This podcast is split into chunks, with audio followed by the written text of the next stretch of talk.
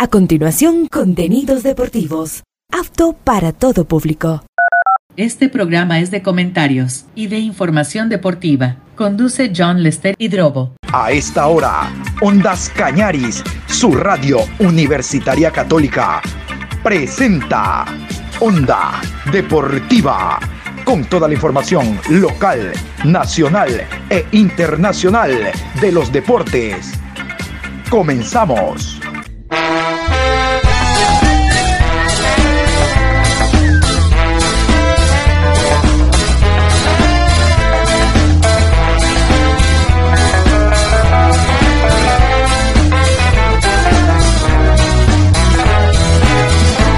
Eso ahora vamos a bailar para cambiar esta suerte. Si sabemos gambetear para ausentar la muerte.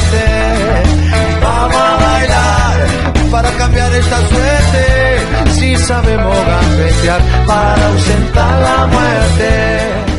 Hola, ¿qué tal? Buenas tardes, iniciando Onda Deportiva, hoy miércoles 7, programa 1372 a lo largo del día. Vamos a hablar del conjunto del Barcelona. Se oficializó de que el Barcelona jugará este jueves un partido amistoso ante Deportivo Cuenca en el Estadio Monumental. Es el primer partido que Barcelona jugará en Ecuador. Recuerden ustedes, jugó tres en territorio norteamericano y se ha confirmado de que el día viernes Barcelona listas maletas y se va para, no se va para Perú, se va para New Jersey. Allá va a jugar un partido también amistoso. Ya la colonia ecuatoriana está informada de que Barcelona nuevamente los va a visitar. Lo importante de este encuentro amistoso es para ambos equipos prepararse a torneos internacionales. Sí, Barcelona es en abril, la Copa Libertadores, pero son rivales muy fuertes, a diferencia de un Deportivo Cuenca, que claro, tiene eh, un torneo internacional, Copa Sudamericana, pero el primer tope es entre nosotros y hay que prepararse bien. ¿Se acuerdan el año pasado? Delfín fue a visitar a Liga de Quito, que a la poste fue campeón de la Sudamericana. De a 5 le pasó, como te gusta, de a 5 a 0 al equipo de Duro. Así que todo este tipo de presentaciones valen.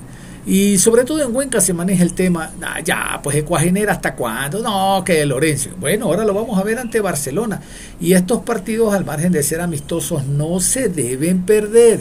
Porque ustedes saben cómo es el hincha. Si se gana 5 a 0, uy, ya somos campeones. Si se pierde 5 a 0, no servimos para nada. Y nosotros, la prensa deportiva, son los que estamos para tamizar un resultado en pretemporada y decirle que esto es simplemente partidos amistosos para alcanzar el nivel, tanto en Liga Pro como en Copa Suramericana Cuenca Libertadores Barcelona. Vamos a escuchar a Antonio Álvarez, el presidente del Barcelona, hablando de todo como los locos de qué jugador viene al Barcelona, qué jugador no viene, eh, la posibilidad que hay de otros encuentros amistosos. La noche amarilla, con el Cuenca no es noche amarilla, pila, no es noche amarilla, noche amarilla es después, es con otro rival. De todo esto habla Antonio Álvarez, presidente del Barcelona Sporting Club. Hoy tengo fiesta en el Monumental. Porque. Todo lo que es el centro de alto rendimiento. Presidente, si viene Alacrón, el argentino, ya tendríamos cinco zagueros centrales. Ni siquiera sé quién es Canchita realmente, no tengo idea quién es ese jugador. Alarcón. No sé quién es. Tenemos a Alex Rangel. Hay, hay un chico de la formativa que hoy lo, eh, lo vi entrenar, me parece que es apellido Nazareno. Sí, gran, gran zaguero, nazareno, formado en Barcelona y estamos dándole minutos para ver eh, cómo se desarrolla. Pero el Alarcón ni sé quién es realmente Canchita, no sé por qué tantos nombres que tiran. Presidente, el volante de 10 eh, que se sigue buscando, eh, ¿cómo avanza eso? Está ahí, estamos avanzando, hay que esperar, como les digo, hay que tener paciencia, ¿no? No, no, no hay que, que ser ansiosos, en redes hasta James Rodríguez han nombrado, pero no, no, o sea, hay, hay que ser pacientes, ¿no? Hoy el porcentaje del plantel eh, en un 100% ¿cuánto está? Yo ya dije que entre dos a, a tres incorporaciones más eh, vendrán a Barcelona. ¿no? Presidente, ¿el viaje se va a dar a Estados Unidos? Si nos puede contar detalles. Le dije ya hace un rato a sus colegas que hay que esperar la, la, eh, lo que comunique el club en sus redes sociales en las próximas horas. ¿no? La reunión de que hoy también, presidente, es importante en base a una posible noche María aquí en Es Guayaquil. importan- importantísimo porque nosotros queremos que nuestros socios y nuestros hinchas tengan una fiesta como todos los años ha sido desde hace muchísimos años de su noche amarilla, ¿no? Para nosotros por lo menos que haya un porcentaje de aforo importante eh, poder eh, ejecutar la noche amarilla aquí en, nuestro país. ¿no? Presidente, es importante, por ejemplo, lo que se ha planteado para los socios de que no paguen el parqueo, que era algo que se pedía. Para nosotros es importantísimo, ya lo dije hace un rato, los socios son los dueños del estadio, los dueños de la institución, los dueños de Barcelona, ellos son los que mandan. Antes se cobraba 180 dólares anual, más o menos el promedio de parqueo eh, que se cobraba era de 300 parqueos, 300 socios pagaban, 300 carros pagaban por esos parqueos y ya no se va a cobrar. Hemos eh, hecho una gestión para que se aumente eh, un, espacio en el estadio para aumentar eh, la capacidad de carros que entren a 800. Y adicional a eso vamos a hacer un proyecto donde el socio va a poder ir a parquear a puntos estratégicos de la ciudad de Guayaquil, donde no va a costar ese parqueo, donde se van a parquear y su carro va a estar asegurado y van a poder vivir el fútbol en paz en el estadio eh, sin preocuparse de qué es lo que sucede afuera en las calles y se los va a recoger en ese punto estratégico, se los llevará al, al, estadio y después que acabe el partido se los regresará donde está su vehículo, ¿no? Y va a tener un costo ínfimo esa transportación, ínfimo. Presidente. Y esta entrevista de Antonio Álvarez fue después casualmente de, de, de, de, que Barcelona entrenara el día de ayer en el estadio Alberto Spencer, allá en el estadio modelo entrenó Barcelona. Oiga, es que llueve, que llueve, que llueve, que llueve en Guayaquil y resulta que si usted entrena, juega, hace fútbol en una cancha que ha soportado demasiada agua, demasiada lluvia, se vuelve fangosa y no sirve, no está apta para lo que quiere usted, jugar fútbol y el nivel se lo alcanza con canchas en excelentes condiciones. Aunque no es lo recomendable lo que hace Barcelona, entrenar en Alberto Spencer porque tiene cancha sintética. Es cancha dura en pretemporada, eso es durísimo por temas articulaciones, problemas musculares y demás, cosas que usted ya conoce. Después de Antonio Álvarez, vamos a escuchar a el símbolo que tiene Barcelona, Damián Díaz. Damián el, que se, el día que se vaya Damián Díaz, decía mi buen amigo, este, ah, pues, el profesor José Luis Miguel, el día que se iba un jugador, colgaba los botines, decía, este ha dejado más viudas que la guerra. El Quito Díaz lo idolatran, lo adoran en Guayaquil. Y él sigue, sigue cobrando, jugando no a la misma intensidad. Pero ahí está eh, Damián Díaz, quien en la pretemporada marcó dos goles y un pase gol. Nada más, y uno con pelota detenida. Hace rato que no marcaba Díaz por esa vía. Bueno, aquí está Damián Díaz hablando de la pretemporada y otras cosas.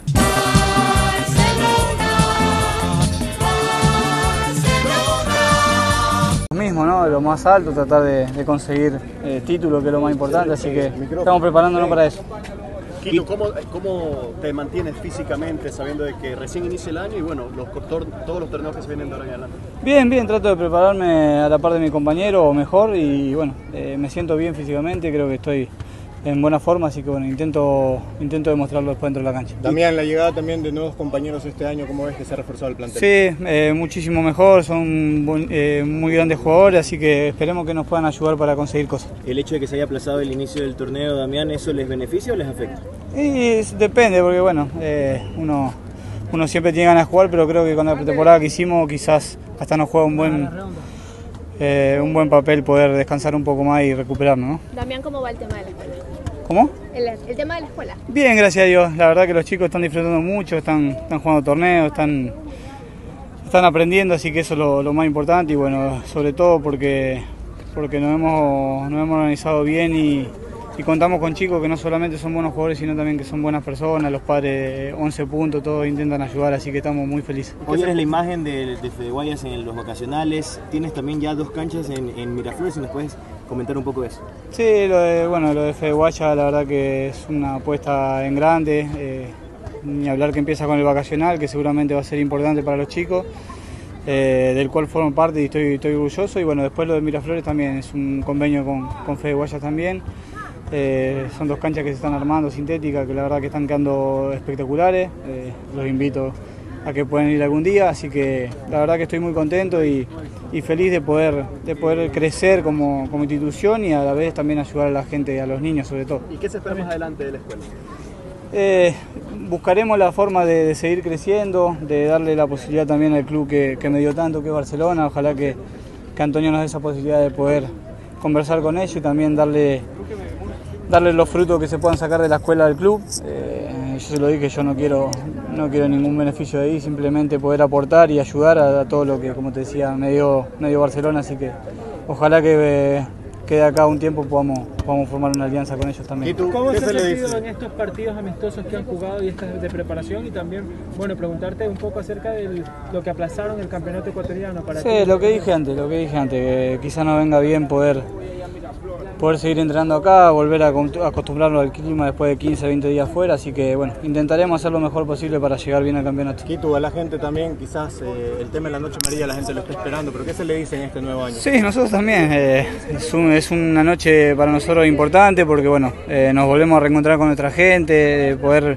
volver a pisar esa cancha y jugar, así que eh, no solo la hinchada, sino los jugadores también estamos esperando con muchas ansias. Y tú se ha hablado mucho de un refuerzo en tu posición, eso también eh, incrementa la competencia. ¿Tú cómo te sientes físicamente? Sí, eh, también, te vuelvo a repetir lo que hablé con, Nicolás, que, que me siento bien y bueno, siempre que cuando uno está en un equipo grande sabe que puede, puede tener uno, dos, hasta tres por posición, así que la verdad que, que es bueno, es bueno que venga gente a sumar y bueno, obviamente siempre la posición de uno uno nunca quiere, pero eh, la verdad que, que es una buena competencia y ojalá que si, si viene que nos pueda ayudar a conseguir cosas. Fernando Gaibor es otro de los jugadores que habló. Hay algunos jugadores en el puesto de Gaibor, así que hay que pelearla.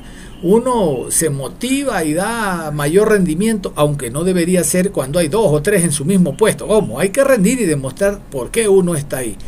Eso pasa, dicen, en Guayaquil con Perlaza. Ahora Perlaza tiene a Matías Suárez. Por ende, el hombre va a tener que optimizar su rendimiento. Antes estaba Velasco y Velasco ya está más en puerta de salida que otra cosa. Bueno, lo cierto es que aquí está el jugador Fernando Gaibor hablando de la actualidad del Barcelona, partidos amistosos y demás.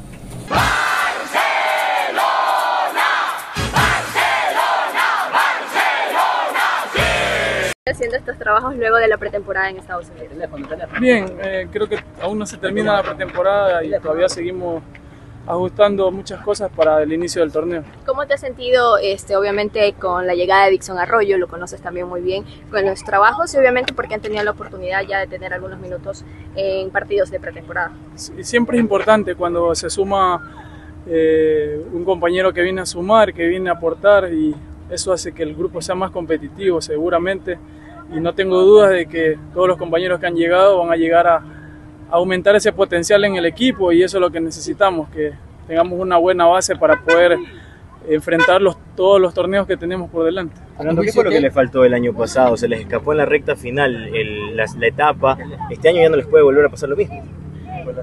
Eh, suena como obligación, pero bueno, eso es lo que, lo que pues siempre, tanto los equipos grandes como, como Barcelona, siempre hay esas exigencias, ¿no? Siempre estás obligado, entre comillas, a, ganar todo, a pelear todo y si no, si no ganas un torneo suena como que fuera fracaso, pero yo nunca lo veo así, ¿no? Pero es lo que te demanda el club, eh, para lo que uno está y tiene que asumir esa responsabilidad. Este año volvemos a renovar todas las ilusiones, las expectativas, eh, pensando en, en todo lo que se viene y bueno, sin duda alguna que, que eso es lo primero que, que está en nuestro, en nuestro delante, ¿no? el poder eh, afrontar cada torneo y tratar de ganar todo lo que esté por delante. ¿Estás en la madurez de tu carrera? ¿Mm? En la madurez de tu carrera, Fernando. Sí, hace un tiempo atrás, ya un par de años atrás, que, que pienso que, que estoy en, en esa etapa y bueno, a tratar de como siempre lo he hecho, a tratar de sacar el máximo provecho.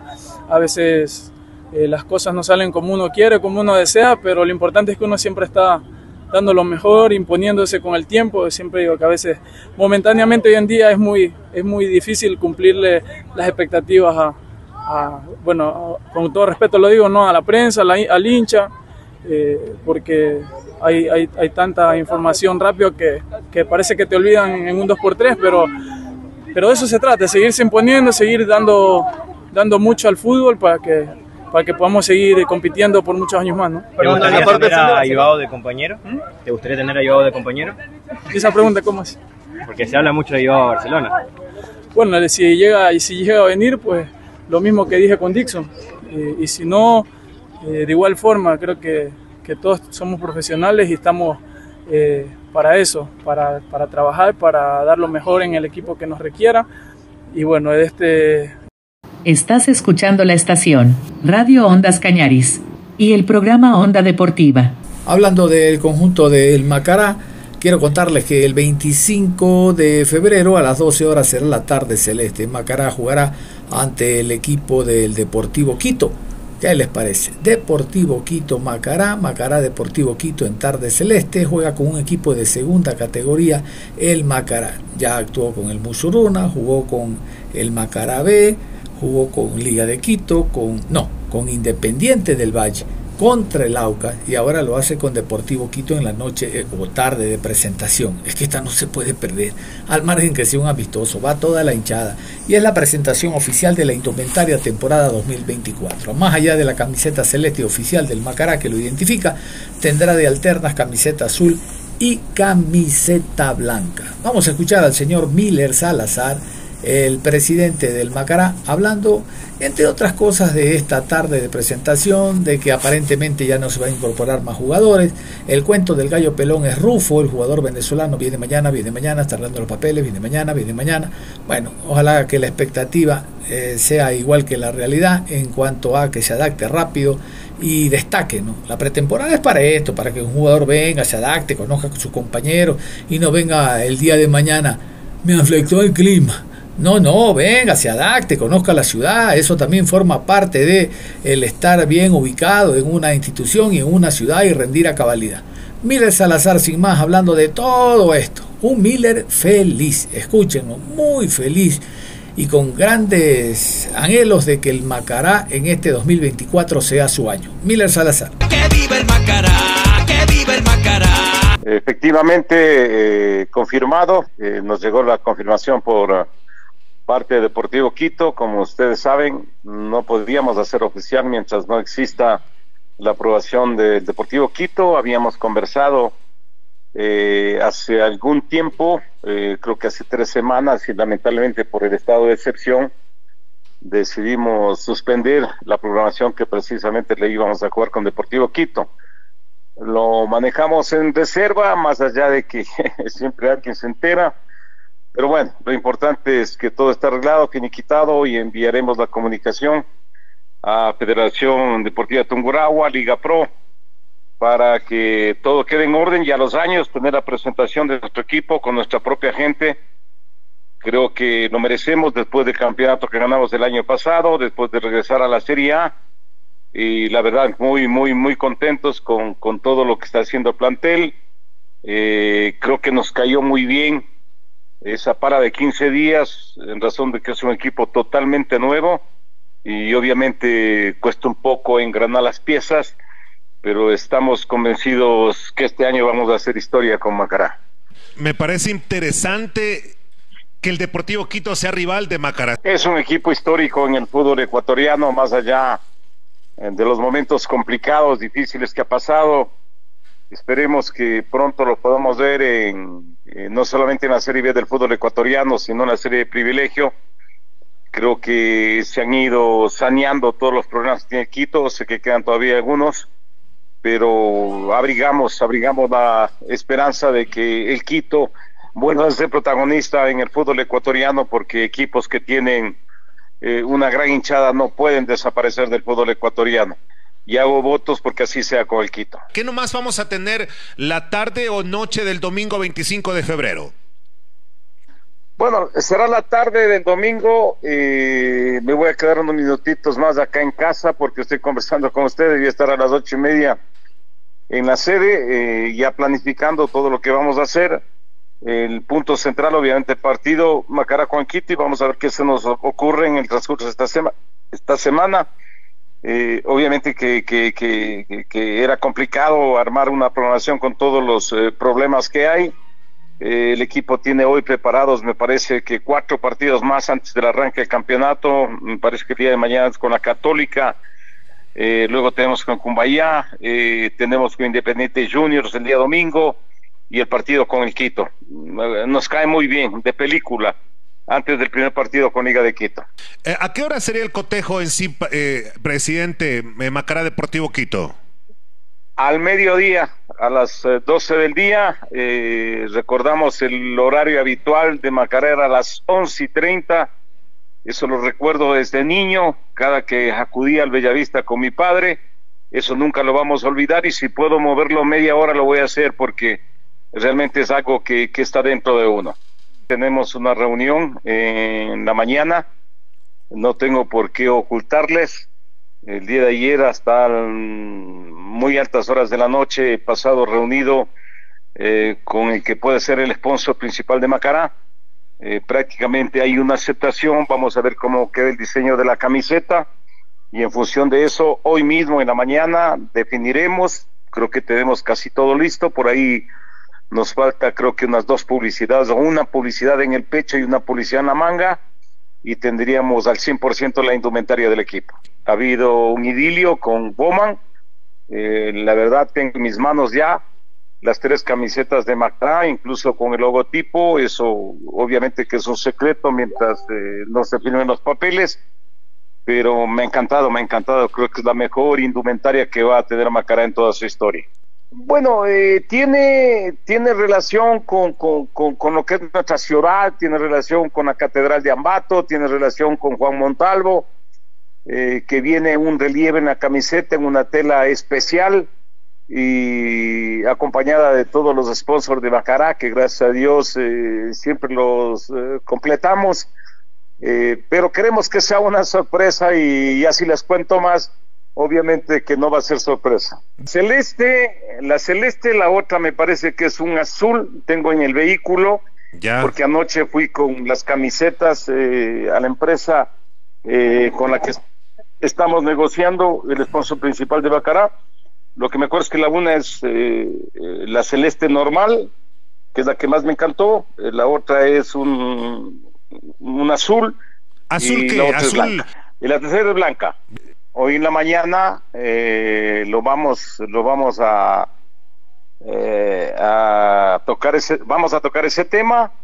Eh, obviamente será un precio al alcance de la gente, pero sí necesitamos, necesitamos el apoyo de los hinchas. El presupuesto de Macará eh, es muy alto. Recién eh, esta semana más o menos tendremos una idea bien clara de cuánto nos va a costar el equipo, eh, pero nos damos el respaldo. Lo que sí puedo decirles es que la gente que, que, que compra su abono hasta antes del arranque del campeonato podrá ingresar eh, gratuitamente, eh, lo que quiere decir que un abono que cuesta mitad de precio, si le descuentan el valor, eh, el valor del partido Macará Deportivo Quito, que va a ser una fiesta, obviamente es una ganga, ¿no? Queremos llegar a, a 1.500, 1.400, 1.300 abonados para este año, que es eh, eh, el punto de equilibrio que necesitamos para el arranque del campeonato, para que Macará juegue todo el año acompañado de su gente y eh, en este momento estamos llegando a mil. Así es que esperamos, esperamos que, que, la gente pueda colaborar con, con este esfuerzo que ha hecho el club para tratar de, proyectarse hacia ideas grandes en el fútbol ecuatoriano. Eh, espero después de la planificación de esta semana, de lo que tiene que ser eh, la programación del día 25, eh, acudir al complejo, ver al plantel, en ver cómo nuestra obra eh, de centro de formación integral va creciendo. Quiero igual participar, que el día domingo todos los socios de Macará tendrán la, la, posibilidad de mirar el partido con, con Independiente Junior, pero paralelamente a eso, como siempre lo hacemos anualmente, tendremos una reunión con todos los socios del club, eh, quienes eh, podrán eh, realizar algunas activaciones con los jugadores del club. Así que estamos armando un programa muy bonito para este domingo y luego no sé si es una parrillada, alguna comida especial, pero va a ser un domingo de confraternidad con, con, con toda la gente buena que le acompaña a Macará y que forman parte de esa columna vertebral que son quienes eh, más adelante eh, serán los guardianes, siempre digo, de lo que hoy por hoy es Macará. A ver, primero antes de entrar en lo de Marrufo, eh, yo me siento feliz de que nosotros tengamos la estructura que hemos generado en Macará, especialmente en el tema jurídico. Eso avisora un buen futuro para la institución. Eh, no solamente por el cumplimiento con, la ley a través del Ministerio de Deportes, a través de la Federación Ecuatoriana de Fútbol, de, Liga Pro, Eh, hay mucho que hacer todavía. Eh, de lo que tengo entendido, después de la última reunión que tuve el viernes, verdad que el ministerio no debería tocar absolutamente nada en relación a, a los eh, estatutos y reglamentos de cada uno de los equipos, de lo que tengo entendido. Esto tiene que ser, supervisado por, por Conmebol, por la FIFA, eh, bajo esas leyes, pero lamentablemente acá se le ha dado un giro y en la reunión que tuvimos el día viernes eh, eh, quedamos claros en que hay que buscar una cercanía porque el Ministerio de Deportes cobija otras áreas, cobija otras disciplinas y es distinto a lo que es el fútbol y resulta a veces muy difícil aplicar la norma jurídica eh, cobijados bajo la bandera del Ministerio de Deportes. Es que esperemos que esto se solucione por el bien de todos los equipos del fútbol ecuatoriano, ¿no? Queremos estar re- en regla, acá tenemos una apertura total, tenemos un libro abierto, nosotros no cerramos eh, eh, el círculo que ojalá cada día sea más amplio de las personas que, quieran ingresar a Macará, cada año ingresan más socios, eso creo que es eh, democracia dentro del club, para que ellos a su vez eh, a futuro tomen eh, las mejores decisiones, hoy que Macará tiene un patrimonio muy importante. En relación a lo de Marrufo, estoy contento. el día viernes le entregaron ya eh, el certificado que necesitaba para poder sacar la visa. Eh, el día de ayer estaban conversando algunos detalles del contrato, especialmente en relación a los pasajes, que creo que se los van a ubicar eh, en las próximas horas. Pero lo que no tengo bien claro es si, si hoy, mañana o pasado le entregan ya la visa para que Ecuador inmediatamente pueda viajar. Y obviamente es nuestra aspiración que llegue lo más pronto para que pueda ser presentado el 25 en la presentación de Macará. Yo creo que hemos hecho un esfuerzo grande en armar un equipo totalmente diferente, con jugadores nuevos. Y yo por ahí me quedaría, ¿no? Pero eh, el fútbol va dejando lecciones, experiencias, y jamás hay que decir hasta aquí nomás, porque siempre se presenta una posibilidad, y ayer mismo nos ofrecieron un jugador interesante, pero la verdad es que no tengo dónde, eh, dónde ubicarlo. Eh, yo creo que tenemos todavía unos dos jugadores en exceso. Eh, quiero agradecer igual eh, la presencia de Jorge Daniel Valencia en Macará. Eh, fue un jugador que, que le ayudó mucho en el ascenso del equipo, muy grato con él, un buen muchacho. Ayer nos tocó finiquitar porque tenemos eh, cinco delanteros. Tenemos a Pons, tenemos a, a Bravo, tenemos a Kevin Valencia, tenemos a Escobar y por ahí tenemos eh, a Poroso. Entonces el jugador se dio cuenta que, iba a jugar muy poco y decidió dar un paso al costado. Y en los mejores términos, el día de ayer hemos decidido contrato y siempre dije yo, Macará no puede tener más de 26 jugadores eh, eh, porque es más complicado el trabajo, por temas económicos y por muchas cosas más. Algún momento llegamos a tener el año pasado hasta 34 jugadores, eh, siempre pensando en que Macará tiene que regresar a la Serie del fútbol ecuatoriano. Eh, conseguimos el objetivo y esto es parecido a como cuando usted está en un aula de clases y tiene 20 compañeros, que es lo mismo eh, tener a 50, eh, porque la atención tiene que ser concentrada en un número determinado de jugadores y yo considero que 26 es el número más apropiado y más adecuado para poder hacer el trabajo del profe Payarés. Del Centro de Formación Integral, que es la obra más grande que Macará va a hacer en su historia, yo diría que es más importante que hacer un estadio, se las dedico a aquellos que me gritaban en coro, no queremos casa hogar. ¿A dónde, a dónde llegó la infamia de la gente, no?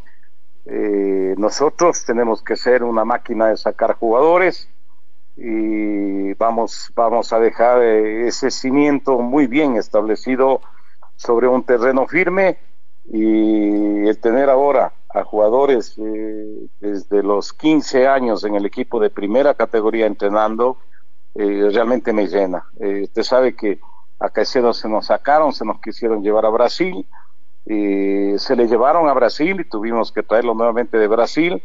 Creo que el muchacho aprendió la lección y hoy por hoy es una de las promesas que tiene Macará y de esos jugadores tenemos varios, ¿no? Pero necesitamos, necesitamos eh, terminar la construcción del Centro de Formación Integral para hacer realidad ese proyecto que fue calificado el mejor proyecto de Sudamérica. Así es que creo que vamos por buen camino, más allá de todas las complicaciones que se presentan, especialmente en el tema económico, pero ahí nos levantamos, nos levantamos siempre con la ilusión de entregar lo mejor eh, para Macará, el sentido de necesidad.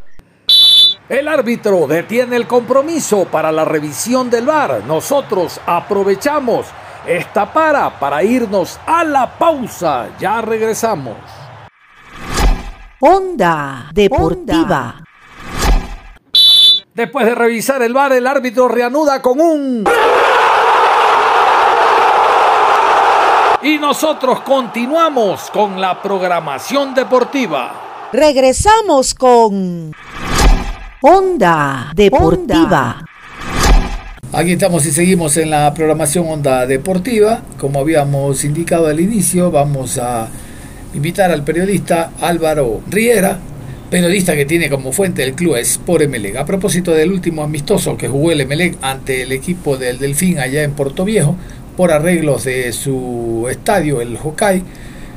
¿Cómo se movió? ¿Cuáles son las ideas que tiene el técnico ahora para este 2024? Vamos a conocerlas gracias a don Álvaro Riera. Alvarito, con usted.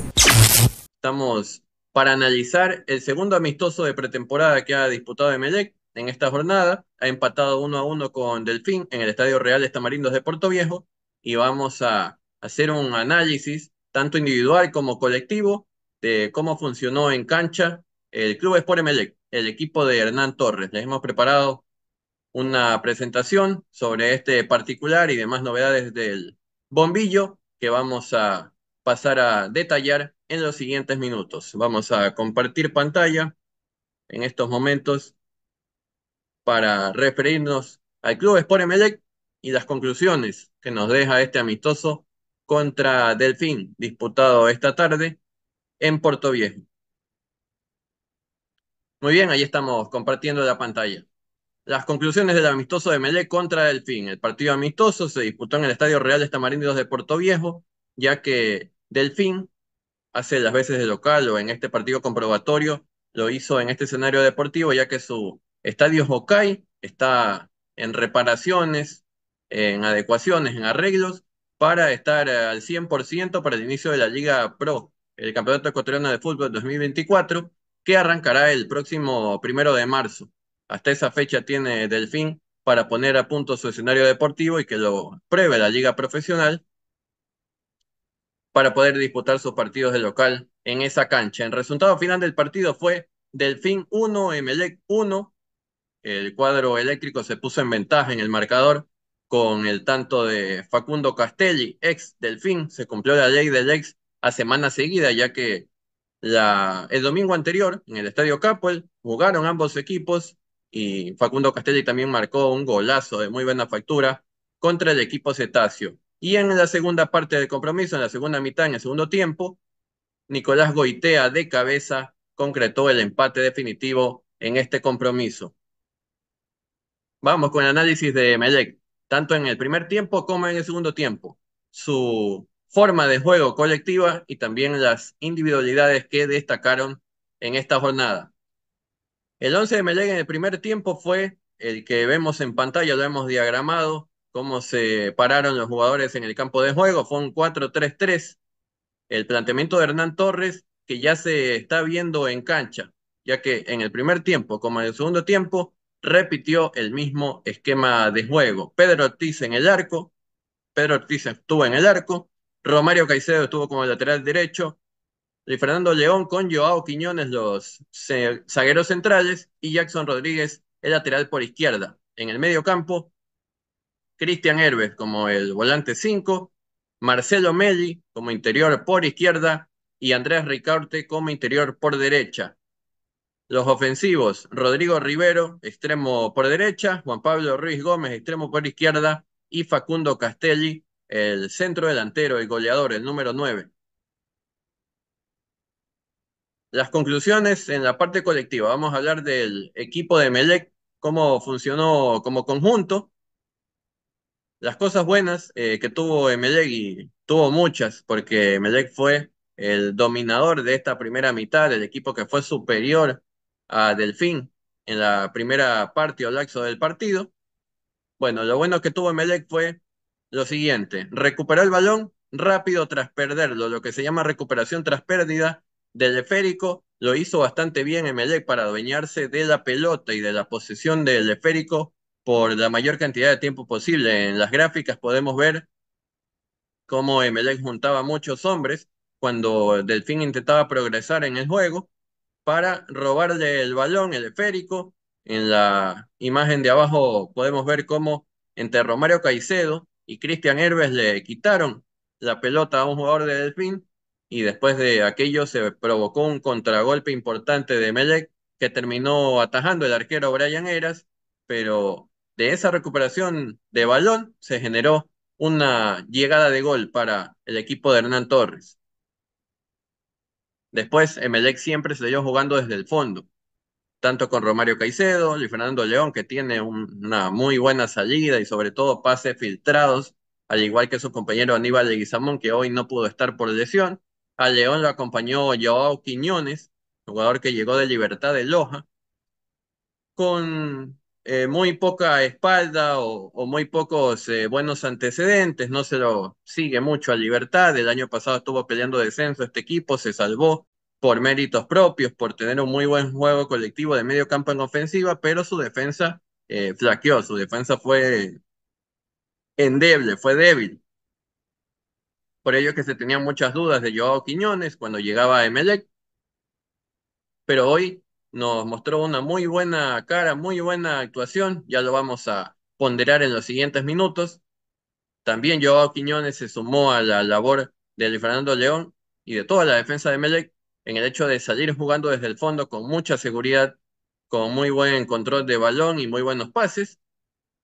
Y Emelec pudo progresar desde su defensa, medio campo, hasta la ofensiva, a base de buen toque, sucesivos toques, entre uno a dos entregas de balón máximo, los jugadores no se quedaban con el esférico mucho tiempo, jugaban a un toque o a dos máximo para elaborar las llegadas que sí tuvieron en el primer tiempo.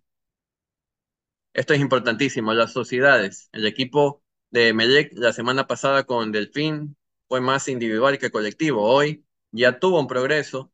El bombillo en el tema de paredes, triangulaciones, sociedades, que los futbolistas, que son en su mayoría nuevos, el once titular de Melec tiene pocos jugadores que repiten de la temporada pasada. La semana pasada fueron tres. La semana anterior fueron tres, Pedro Ortiz, Luis Fernando León y Aníbal Leguizamón. En resto prácticamente, bueno, y Romario Caicedo, cuatro. En resto eran jugadores nuevos. Ahora, en, este partido también fue lo propio porque Joao Quiñones no estuvo Leguizamón, estuvo Joao Quiñones, un jugador más eh, que no estaba en la plantilla de la temporada anterior, así que del 11 titular, Emelec tiene 7, 8, 9 futbolistas nuevos y le va a tomar tiempo de trabajo conocerse, entenderse para que las jugadas asociadas o colectivas en paredes, en triangulaciones se puedan eh, generar. Pero en este partido se vio que el equipo tiene un patrón de juego y que busca por la banda derecha como por la banda izquierda llegar en base a sus sociedades, a esas mancuernas colectivas. Por izquierda se dio con Jackson Rodríguez y Juan Pablo Ruiz Gómez, como vemos en la gráfica primera. De hecho, esa llegada, esa jugada termina en el gol de Facundo Castelli, el único gol del partido para el cuadro azul. Lo vemos a Jackson Rodríguez, ya le va picando Juan Pablo Ruiz Gómez por detrás. La jugada terminó con el pase de Jackson a Ruiz Gómez. Ruiz Gómez pase atrás y Facundo Castelli definió de muy buena manera. En la gráfica de la derecha podemos observar a Rodrigo Rivero, en este caso por la diestra, ponerle el pase en profundidad y Romero Caicedo atacando al espacio para desbordar y enviar un centro al área. Como lo vemos, se dan las, eh, las sociedades tanto por izquierda con Juan Pablo Ruiz Gómez y Jackson Rodríguez, como por derecha con Romario Caicedo y Rodrigo Rivero, lo que está estimulando, el juego que está estimulando Emelec desde su pretemporada. En general, en líneas generales, Emelec tuvo mayor posesión, lo superó a Delfín en ese rubro, jugó en campo rival mayor eh, tiempo que su adversario. Delfín no tuvo llegadas de gol, una, un mano a mano que falló uno de sus arietes delanteros.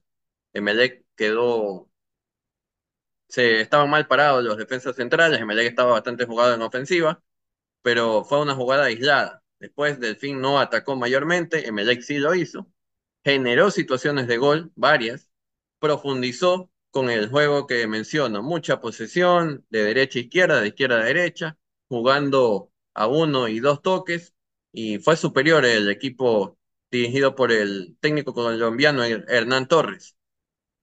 Las llegadas de gol fueron cuatro.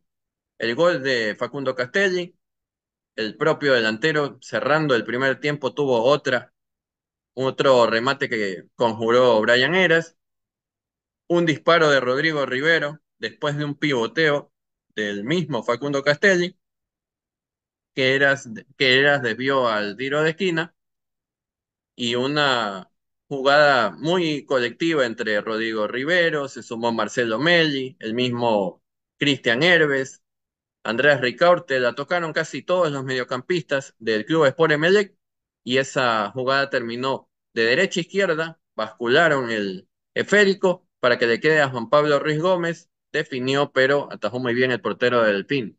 Emelec fue muy superior en la primera mitad y generó varias situaciones de gol. Las individualidades destacadas fueron tres. Facundo Castelli, lo venimos diciendo, el partido anterior eh, concretó gol y asistencia. Acá también gol, la asistencia para Rodrigo Rivero. No terminó en gol esa acción, pero fue importante. Pivotea siempre muy bien de espaldas al arco y es opción de pase para lanzarse a las bandas, a la derecha o a la izquierda, ser opción de pase para sus compañeros que descarguen el juego con él y que el equipo genere llegadas.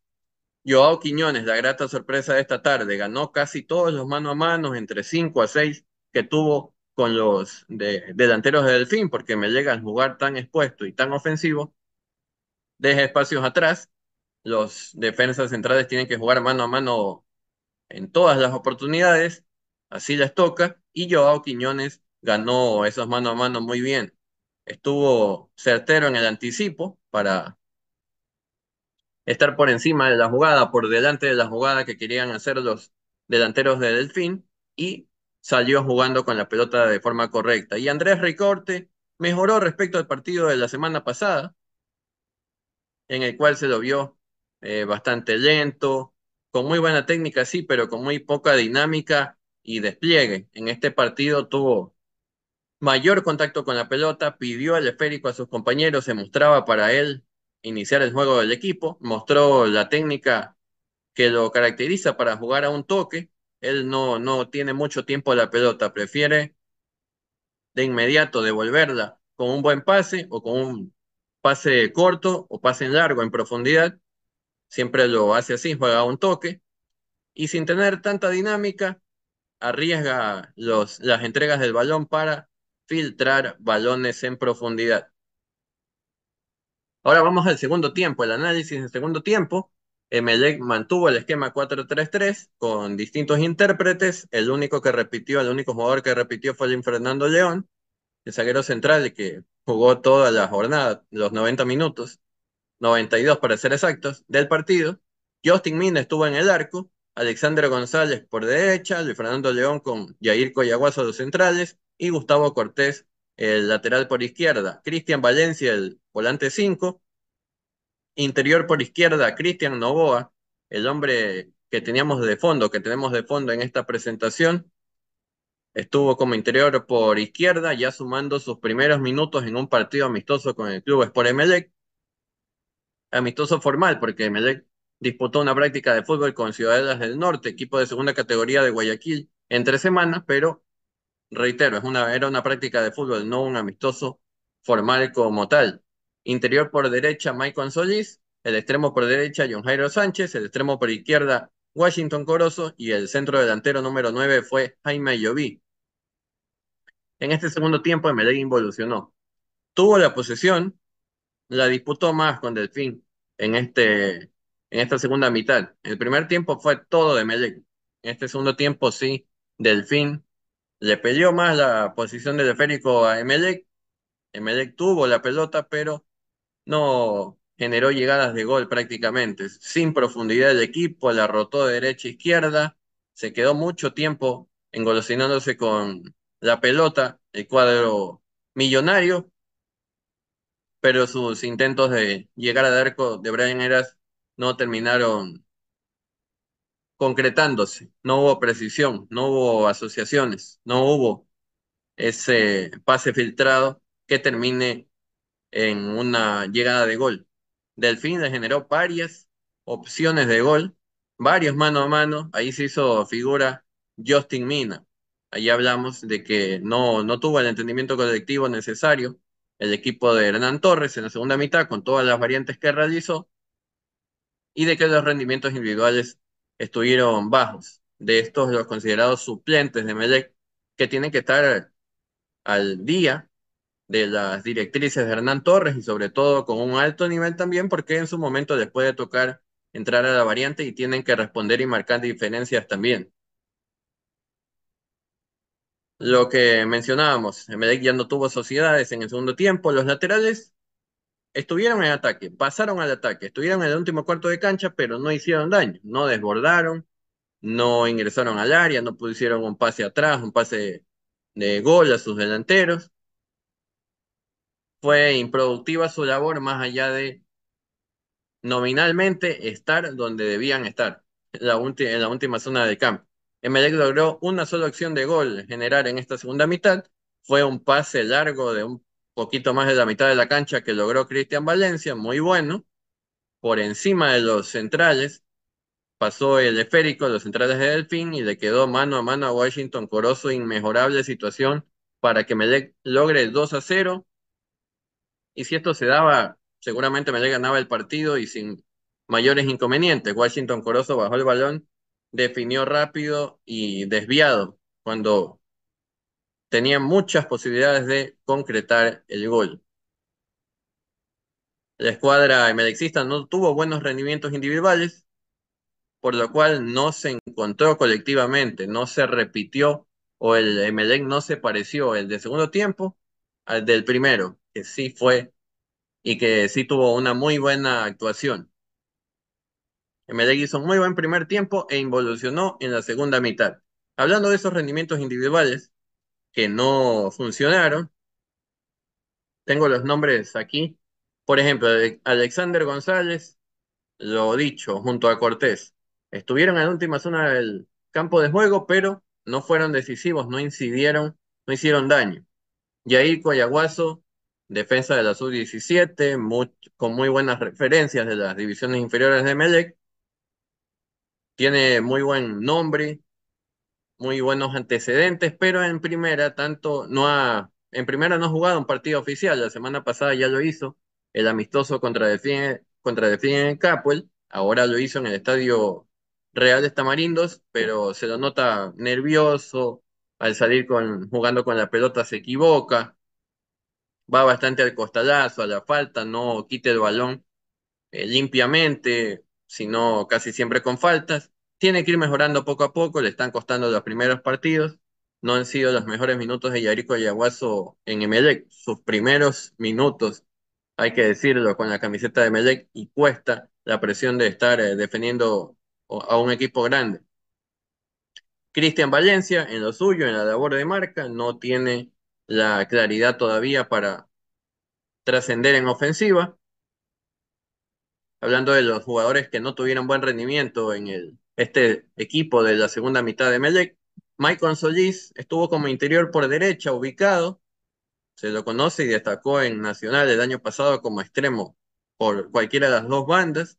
Creo que utilizarlo en esa posición no, no fue lo más adecuado y se pierde lo mejor de su nivel, que sí lo vimos la semana pasada en el Estadio Capo cuando ingresó a la variante en el segundo tiempo, marcó diferencias pero fue colocado como extremo por izquierda y allí destacó. Así que creo que fue perjudicial la posición en la que se lo ubicó hoy para no ver su mejor rendimiento. John Jairo Sánchez tuvo un bajísimo nivel la temporada anterior con Emelec, tiene que reencontrarse con sus mejores días, pero todavía no alcanza ese alto vuelo que se espera. Washington Corozo venía de una lesión que sufrió la semana pasada en los entrenamientos de pretemporada con Emelec y tiene que poco a poco ir recuperando el buen nivel que tuvo en Sporting Cristal y en Pumas de México en su momento también. Y Jaime Lloví tuvo una baja actuación la semana pasada en el Estadio Capo contra Delfín, en el primer amistoso de pretemporada de Melec. Impreciso con el balón, en los pivoteos, en las descargas. No remató prácticamente al arco rival. Después entra Castelli, marca diferencias y se quedó con el puesto para arrancar como titular en este partido. ¿Cuáles individualidades destacaron en el equipo de Melec del segundo tiempo? Dos. El arquero Justin Mina atajó tres goles prácticamente cantados, tres remates de gol francos de directo de los delanteros de Delfín, muy buenas atajadas de Justin Mina, solvente y seguro también en los eh, centros, tiros de esquina para atenazar el balón, sin dar rebote. En el 1-1 no tuvo responsabilidad porque fue un tiro de esquina en el que existió una mala toma de marcas de parte de Melec dejaron solo a Nicolás Goitea en el área para que cabecee y era imposible ya que Justin Mina ataje ese remate de testa. Y Cristian Novoa, muy buen partido, sus primeros 45 minutos ya en un partido formal, al menos amistoso con Emelec, siempre pidió la pelota, sus compañeros lo buscaban, lo buscaban en cada acción para que él inicie el juego, él fue el iniciador de, de juego del club Sport Emelec y se destacó en algo principalmente, en recuperar pelotas. Quites limpio siempre y sin cometer faltas, iba al piso, parecía que eran barridas que podían desembocar en una falta, pero no fue para nada así, recuperó, recuerdo, cinco pelotas con quites totalmente limpios, sin cometer faltas, y le daba esa contención y esa salida clara con el balón al elenco millonario. Hasta allí el análisis del Club Sport Emelec en su amistoso contra Delfín, las conclusiones, tanto de la parte colectiva como individual, del primer tiempo y del segundo tiempo. Ahora vamos con novedades de la pretemporada de Emelec y de jugadores que han sufrido lesiones en las pretemporadas, es lo que iba a decir, en las pretemporadas siempre se dan estas sobrecargas musculares, molestias musculares por el exigente y arduo trabajo que se realiza. En este caso, Washington Corozo y Gustavo Cortés ya están totalmente recuperados, superaron sus molestias musculares que los venían aquejando en semanas anteriores y ya hoy pudieron sumar minutos ante Delfín, 45, en el equipo del segundo tiempo. Cristian Novoa presentó una molestia de rodilla al final del partido de esta tarde, en una jugada de, de las últimas entre el minuto 88 y 89 del partido. Luego dio declaraciones a la cadena de Star Plus, a Jocelyn Centeno, colega periodista, y mencionó que se había asustado bastante por, esa, por el dolor que sufrió en ese momento, pero que después ya se sentía muy bien y que espera que no sea de gravedad y, pueda, y poder entrenar esta semana con total normalidad en el complejo de Samanes. Y Aníbal Leguizamón fue la baja que tuvo Emelec en este encuentro, ya que sufrió una sobrecarga muscular y prefirió el cuerpo técnico cuidarlo, preservarlo, que no se arriesgue, que se recupere bien. Ya habría vuelto a entrenar en este fin de semana y estaría a órdenes totales de Hernán Torres para arrancar la nueva semana de trabajos del Club Sport Emelec. Y para cerrar, se vienen más partidos comprobatorios de Emelec. Al momento, el cuadro eléctrico ha realizado dos. Le ganó a Delfín 3 a 1 la semana anterior en el Estadio Capuel. Empató 1 a 1 con el elenco cetáceo esta tarde. Y se vienen dos cotejos más al momento los confirmados que tendrá que disputar Emelec amistosos. El sábado 10 de febrero contra Orense en el Estadio Capuel y el sábado 17 de febrero a las 16 horas, Emelec al momento enfrentaría a Libertad de Loja en el Estadio Capel en la tradicional Explosión Azul, la tarde de presentación de su plantilla oficial 2024. Queremos cerrar este informe con la plantilla que tiene Melega al momento. 32 jugadores son los que están haciendo la pretemporada con el Club Sport Emelec. Los arqueros, Pedro Ortiz, y el Napa se sumará luego de la selección que estaba disputando, que estaba disputando el preolímpico en Venezuela. Justin Mina, y un joven de apellido Castañeda que se sumó de las divisiones inferiores a realizar esta pretemporada con el primer equipo de Melec. Laterales derechos, Alexander González, Romario Caicedo y Brian Caraballí. Los zagueros centrales, Luis Fernando León, Joao Quiñones, Diogo Bagui, Caín Fara, que se sigue recuperando y estará para la segunda parte del campeonato, ya totalmente rehabilitado de su lesión, Aníbal Eguizamón, Joel Quintero y Yair Coyaguazo. Los laterales izquierdos, Gustavo Cortés, Jackson Rodríguez y Cristian Cruz. Los volantes de marca de primera línea, Cristian Héroes, Roberto Garcés, Cristian Valencia, los que son especializados en la contención. Los más creativos y de generación, Marcelo Melli y Cristian Novoa. Los extremos por derecha que tiene Melec son Michael Solís, Rodrigo Rivero y John Jairo Sánchez. Los extremos por la zurda, que tiene el bombillo son Juan Pablo Ruiz Gómez, Washington Corozo y Dixon Vera.